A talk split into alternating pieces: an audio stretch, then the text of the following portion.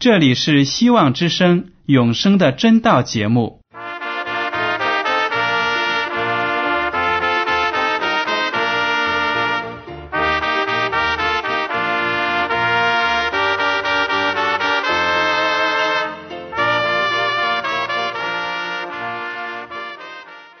亲爱的听众朋友们，你们好，我是艾德，很高兴今天能和你们在永生的真道这个栏目中见面。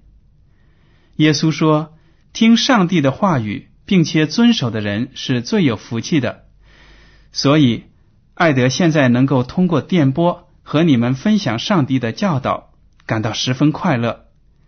我也希望众位弟兄姐妹。还有那些正在寻求真道的朋友们，也能够珍惜这段时光。大家不妨在手边准备好纸和笔，将今天讲到的要点和经文章节做些记录，以便过后自己再亲自查考圣经。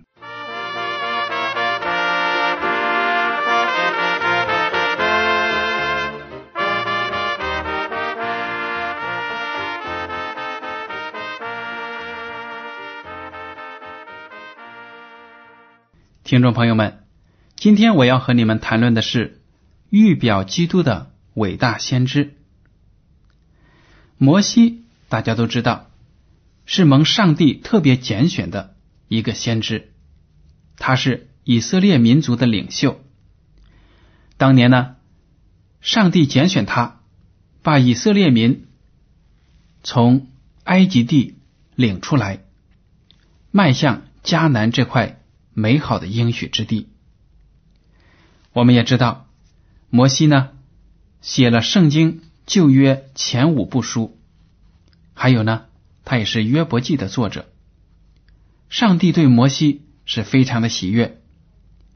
民数记第十二章七到八节记载有上帝亲口对他的称赞，说：“我的仆人摩西不是这样，他是在我全家尽忠的。”我要与他面对面说话，乃是明说，不用谜语，并且他必见我的形象。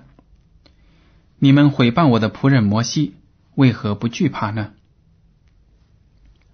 摩西的一生也是完全预表基督的一生，正如在《生命记》十八章十五到十九节，上帝这样子对以色列人说：“通过摩西的口。”耶和华你的上帝要从你们弟兄中间给你兴起一位先知像我，我们要听从他。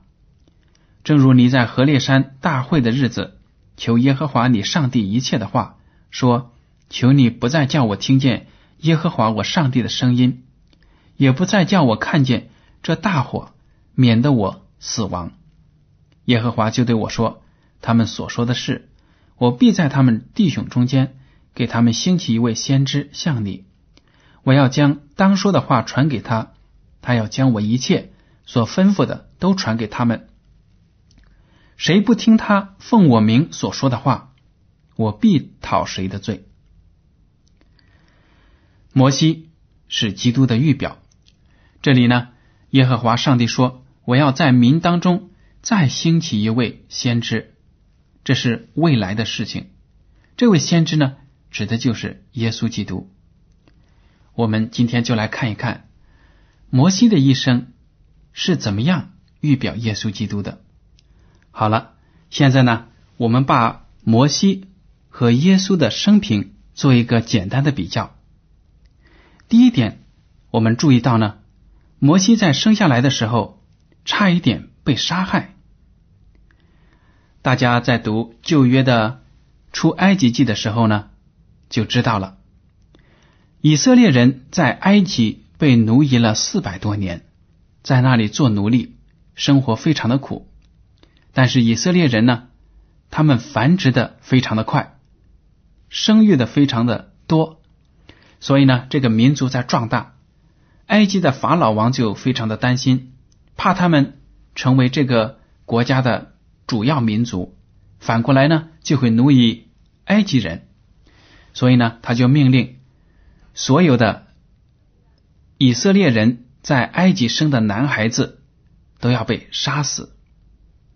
但是呢，因为那些接生婆敬畏上帝，所以呢，就尽量的帮助以色列人保存他们的男孩子。摩西生下来的时候，法老下令，所有出生的男孩子，希伯来人的孩子，都要被杀死。但是摩西被他的母亲放在一个篮子里，顺水漂流。在上帝的保护之下，这个篮子被埃及的公主发现了。这个公主呢，就把摩西带到了自己的宫中，当成自己的养子，养大成人。那么，我们的主耶稣基督降生之后呢，也面临着一个被毁灭的惨剧。当时呢，希律王听说犹太人的王降生在伯利恒。他就很担心，这个孩子长大之后要跟他的家族争夺王位，于是呢，他就下令把伯利恒城里和四境所有两岁以内的男孩子呢，通通杀掉。在天使的带领之下，约瑟和玛利亚抱着幼小的耶稣呢，逃到了埃及避难。从这里我们看出。摩西和耶稣一出生就面临着仇敌的迫害，面临着魔鬼撒旦的那种逼迫。还有一点呢，摩西在蒙召去拯救以色列人之前呢，在旷野里做牧羊人四十年时间，而耶稣基督在正式开始传道之前做木匠，直到三十岁的时候。所以呢，他们两个人在被上帝利用之前，都是做体力活。大家也知道，在旷野里牧羊是非常的辛苦的。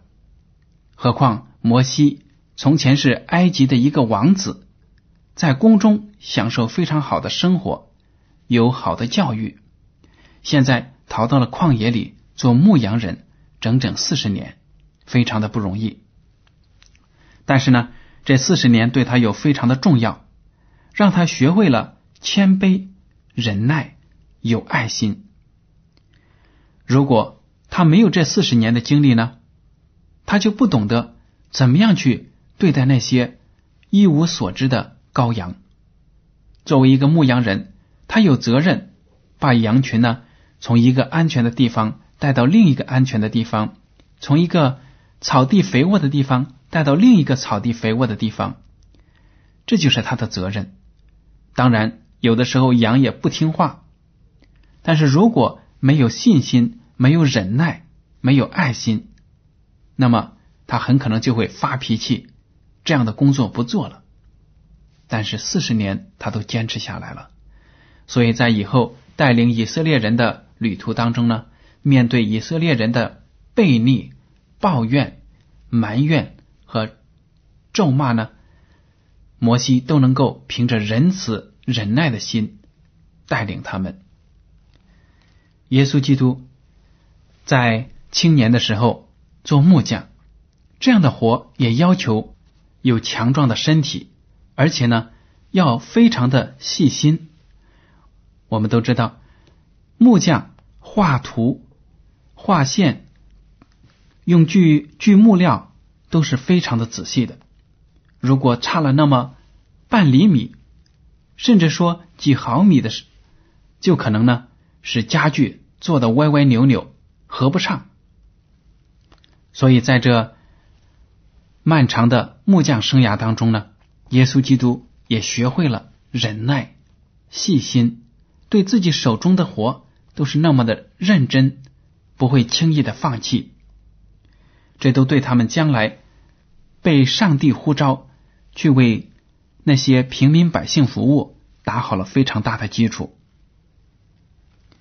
还有呢，我们也看到摩西被上帝号召去把属世的以色列民族从奴役当中拯救出来，而耶稣基督来到这个世界上，却是把福音传给以色列人，拯救。属灵的以色列人逃出魔鬼撒旦的捆绑。第四点呢，摩西为了拯救以色列人脱离埃及的奴役，曾经按照上帝的指示行了许多神迹。最后呢，又宰杀逾越节的羔羊，把羔羊的血涂在每一家的门楣上。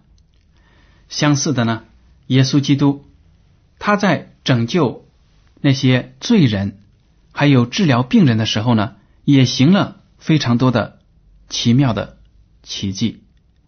而且呢，他自己作为羔羊，为所有的罪人献上了自己的生命，这也是可以对比的。还有一点，就是摩西死了之后呢，身体复活，被上帝接进了天国。我们可以看犹大书第九节，在新约部分第九节。而耶稣基督呢，在完成了救赎大功之后，也从死里复活，成为上帝右手边坐着的那一位，为我们代祷，将来要审判活人死人。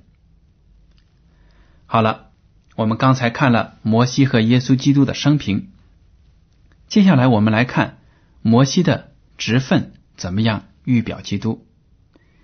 我们知道，摩西的肩头上担当着很多的职分，他是先知，也是祭司，是以色列人的领袖，也是军事的统帅，还是最高的审判长。而这些呢，都是。耶稣基督可以担当的职分，耶稣基督也是上帝的先知，而且他是最美好的、最完美的大祭司。这在希伯来书第七、第八章有详细的描写。还有呢，摩西是以色列人的民族领袖，而耶稣基督是所有属灵的以色列人的领袖，而且他是天上。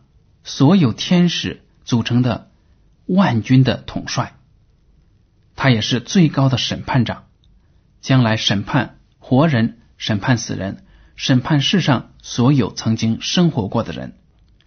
摩西在为以色列人做祭司的职分上呢，不停的为以色列人代求，他有好多次愿意舍去自己的性命为百姓。求得上帝的赦免和赐福。比如说，在西乃山上，当他从上帝那里接受十诫、接受命令的时候，他和上帝同在四十天。但是在这四十天当中呢，在山脚下的以色列民却不耐烦了，他们以为摩西被上帝击杀了，于是呢，就要挟。亚伦为他们制造一个金牛犊，并且呢，向这个金牛犊跪拜献燔祭，口中说这个金牛犊带领他们出了埃及地。所以呢，耶和华上帝对以色列民非常的恼怒，说这些百姓呢是硬着脖子的百姓，所以要把他们毁灭。我们来看。出埃及记三十二章第十一节，摩西便恳求耶和华他的上帝说：“耶和华啊，你为什么向你的百姓发烈怒呢？这百姓是你用大力和大能的手从埃及地领出来的，为什么使埃及人议论说他领他们出去是要降祸于他们，把他们杀在山中，将他们从地上除灭？求你转意。”不发你的烈怒，后悔不降祸于你的百姓。求你纪念你的仆人亚伯拉罕、以撒、以色列。你曾指着自己起誓说：“我必使你们的后裔像天上的星那样多，并且我所应许的这全地必给你们的后裔，他们要永远承受为业。”还有出埃及记三十二章。三十到三十三节这样说。到了第二天，摩西对百姓说：“你们犯了大罪，我如今要上耶和华那里去，或者可以为你们赎罪。”摩西回到耶和华那里说：“唉，这百姓犯了大罪，为自己做了金像。倘或你肯赦免他们的罪，不然，求你从你所写的册上涂抹我的名。耶和华对摩西说：“谁得罪我，我就从我的册上涂抹谁的名。”从这里可以看到呢，上帝的律法是非常的神圣的，不可侵犯的。当时呢，这些百姓忘记了上帝拯救他们的大功，而且呢。敬拜偶像，把荣耀归给用金子做成的偶像，上帝非常的恼怒，要灭他们。但是摩西在上帝面前恳切的祷告，要上帝怜悯这些百姓，甚至说：“主啊，如果你肯赦免他们的罪，如果你不肯的话呢，你可以把我的名字从生命册上。”抹去，意思就是说，我宁愿放弃我自己永生的盼望，自己死亡灭亡，也要替这些百姓赎罪。这就表明了摩西爱百姓、爱上帝的心。他的这种牺牲呢，也正预表了耶稣基督在十字架上为所有的罪人所做出的那种极大的牺牲。耶稣基督来到这个世界上，面对我们这些不可教也的罪人，非常的耐心。最后呢，为我们在十字架上献上了自己的生命。这一点真的值得我们罪人都仰望。大家来看一下《生命记》第九章十八到十九节，摩西为了百姓的罪过呢。禁食祷告，接连四十昼夜。经文说：“因你们所犯的一切罪，行了耶和华眼中看为恶的事，惹他发怒，我就像从前夫妇在耶和华面前四十昼夜，没有吃饭，也没有喝水。我因耶和华向你们大发烈怒，要灭绝你们，就甚害怕。但那次耶和华又应允了我。摩西呢？”为了整个以色列民族的罪，不吃不喝四十天，用这样诚恳的心替这个民族代求，替自己的百姓认罪，上帝呢就看过了他。同样呢，耶稣基督为我们世人受尽了折磨，为我们不断的祷告，只要我们信靠他，能够接受他的救恩，我们就能。得到上帝所赐的平安和幸福。还有呢，我们接下来把耶稣基督和摩西的品德做一个对比，也会发现有很多相同的地方。第一方面呢，是摩西的谦卑。民数记第十二章第三节说：“摩西为人极其谦和，胜过世上的众人。”是说呢？摩西是世界上最谦卑的人。这句话呢，没有我们任何一个人都不能说我是世界上最谦卑的人，肯定说不出口。但是呢，圣经就这样评价摩西。摩西呢，在旷野里四十年的时间牧羊，学会了忍耐、柔和，对那些。不懂事的羊有什么脾气可发呢？这就是上帝用一个非常奇妙的环境来塑造自己的仆人，而耶稣基督呢，也是非常的柔和、谦卑，不轻易的就谴责罪人。我们来看一下马太福音第十一章第二十九节，耶稣基督说：“我心里。”柔和谦卑，你们当负我的恶，学我的样式，这样你们心里就必得享安息。耶稣基督在这里把自己比成一头任劳任怨的牛，在那里耕地。他还号召我们基督徒和他一同来负恶拉犁，为别人服务。我们也知道。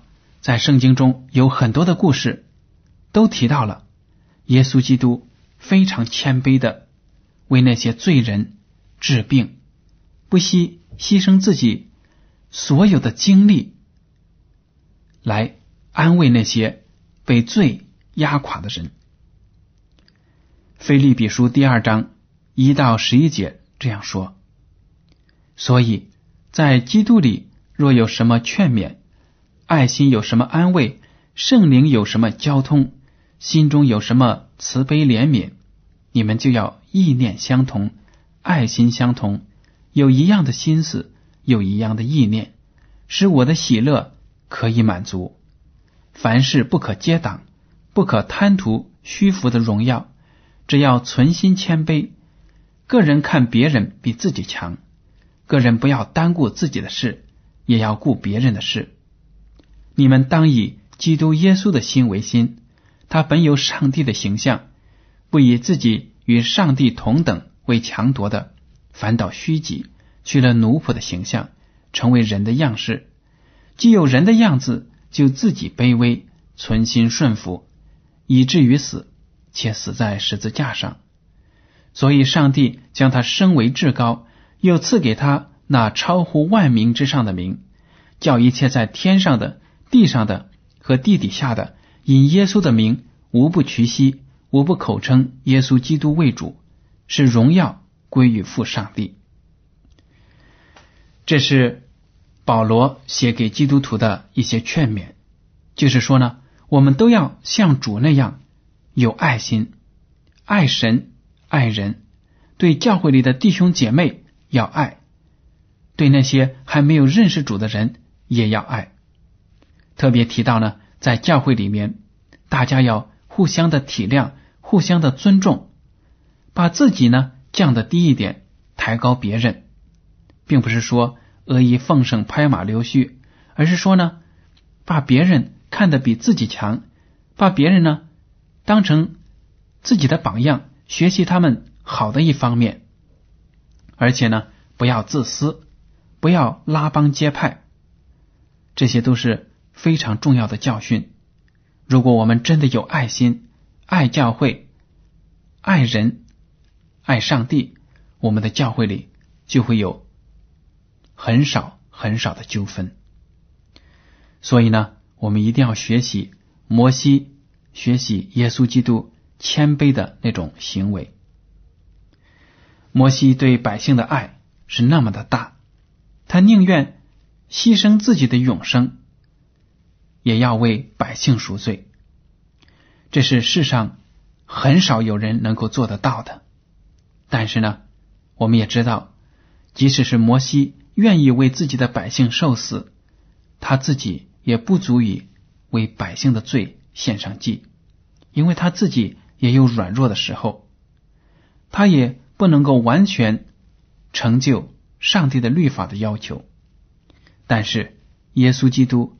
作为上帝的一个位格，来到我们中间，道成肉身，为我们生活，为我们遭受试探，为我们战胜试探和死亡，最后呢，死在了十字架上。只有他才有资格为我们赎罪。当他在十字架上承受了几个小时的疼痛，感受到了全世界的罪都压在他的身上。他非常的悲伤，大声的呼叫：“我的上帝，我的上帝，为什么离弃我？”但是呢，主耶稣基督为了救我们，却甘愿忍受这一切，为我们在十字架上流尽了自己的血。这是多么伟大的爱，是我们人所不能够体现的。所以呢。我们看了今天的经文之后呢，应该知道，凡是要被上帝呼召使用的仆人，都应该像摩西还有耶稣基督一样，有爱心、有怜悯、有忠心。只有我们把自己完全的顺服在上帝的手中，让上帝运用自己传福音，这样呢，我们在教会里。在社会上就能起到一个基督徒应该起的作用。这就是上帝对我们每一个基督徒的期待。所以呢，从摩西的一生，还有从其他的先祖和先知他们的生活当中呢，我们能学到很多宝贵的教训。如果我们是属上帝的人，我们就会顺从圣灵的旨意，做那些讨上帝喜悦的事情，把自己的爱心、把自己的忠心都献给传福音。只有这样呢，我们自己的灵性才能够进步，而且呢，我们更能够认识到上帝给我们无尽的爱。如果我们只关心自己的得救，对自己的家人，对自己其他教会里那些软弱的信徒，还有社会上那些罪人不闻不问，我们就失去了在世上做盐做光的基督徒的作用。也就违背了上帝的教导。大家一定要根据圣经的教导呢，来行事为人，让自己的言行意念都符合上帝的心意。所以，我们也要祈求上帝给我们创造一个特别的环境，像摩西在旷野牧养四十年，或者像耶稣基督。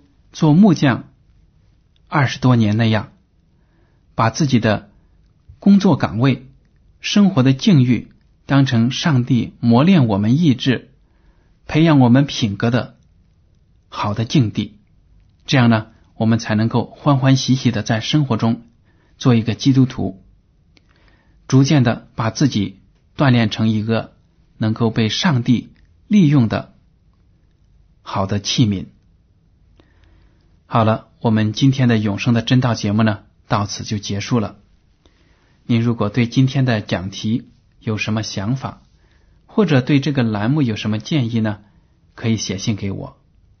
如果您对圣经有什么疑问，也可以告诉我。我的通信地址是香港九龙中央邮政总局信箱七零九八二号，请署名给爱德。爱是热爱的爱。德是品德的德。为了让信还能够早日准确的到达您的手中，请您用正楷字体一笔一划的书写您的姓名和地址。谢谢您的收听，愿上帝赐福你们，再见。